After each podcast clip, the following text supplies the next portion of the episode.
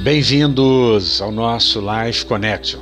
Romanos 8, 30 a 32 nos diz: E aos que predestinou, a esses também chamou. Aos que chamou, a esses também justificou. Aos que justificou, a esses também glorificou. Que diremos, pois, à vista dessas coisas? Se Deus é por nós, quem será contra nós? Aquele que não poupou o seu próprio filho antes, por todos nós o entregou, porventura não nos dará graciosamente com ele todas as coisas?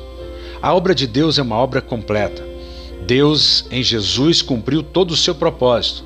Ele redimiu a humanidade. O sacrifício de Jesus é suficiente para salvar o mundo inteiro. Mais de 7 bilhões de pessoas que estão hoje vivas no mundo podem ser salvas sem os seus méritos, sem as suas ações, mas simplesmente confiando no sacrifício de Jesus. Por isso, falar de Jesus é algo tão importante. Falar de religião não é tão importante.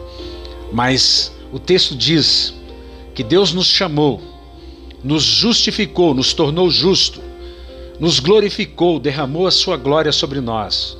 E aí agora ele faz uma pergunta: Se vocês receberam tudo isso, Deus é por vocês. Quem será contra vocês?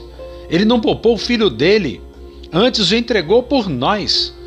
E aí diz: Ele nos dará graciosamente, nos dará por recede, do hebraico que significa de graça pelo favor imerecido, ou você poderia colocar também no grego, que é caris ou graça.